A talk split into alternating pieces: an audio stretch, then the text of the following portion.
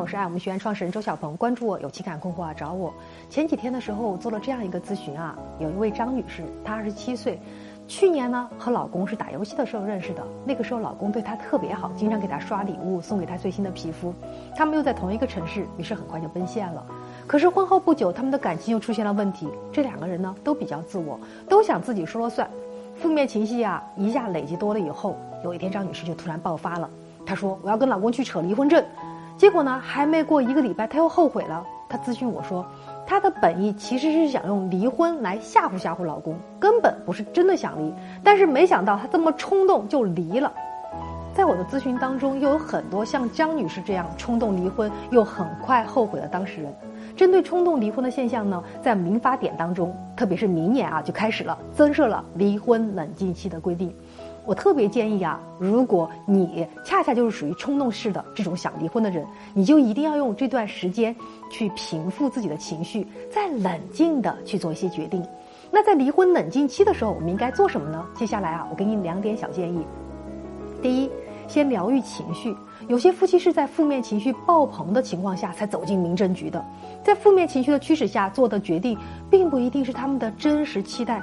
如果有了离婚冷静期，这个时候我们就可以先把离婚这件事儿放一放，外出散个心，或者呢去一个自己从来没有去过的地方，或者想去的地方，或者再给自己报一些兴趣班儿，学学化妆、瑜伽或者烘焙等等，先让自己的情绪平稳下来。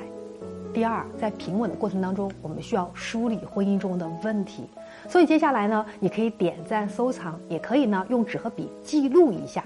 接下来你分别需要问你自己的几个问题。当然了，你最好一边问一边自己来回答。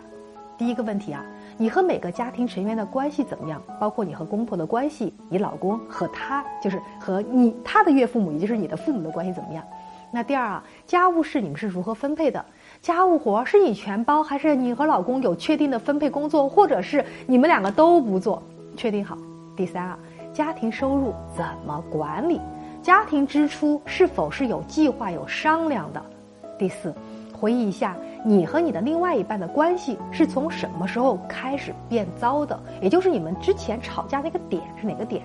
第五，你和你的另外一半有没有尝试解决过问题？平时都是用什么方法解决的？当然，如果你说我们就是用吵架的方法解决，那不叫解决，那叫用吵架的方式激化问题。那第六啊，如果你想要挽回，就是不想要离婚了，这个时候你有什么可以利用的资源？通过以上六点的梳理呢，你是不是就可以更加清晰的看到你们婚姻当中的问题是什么呢？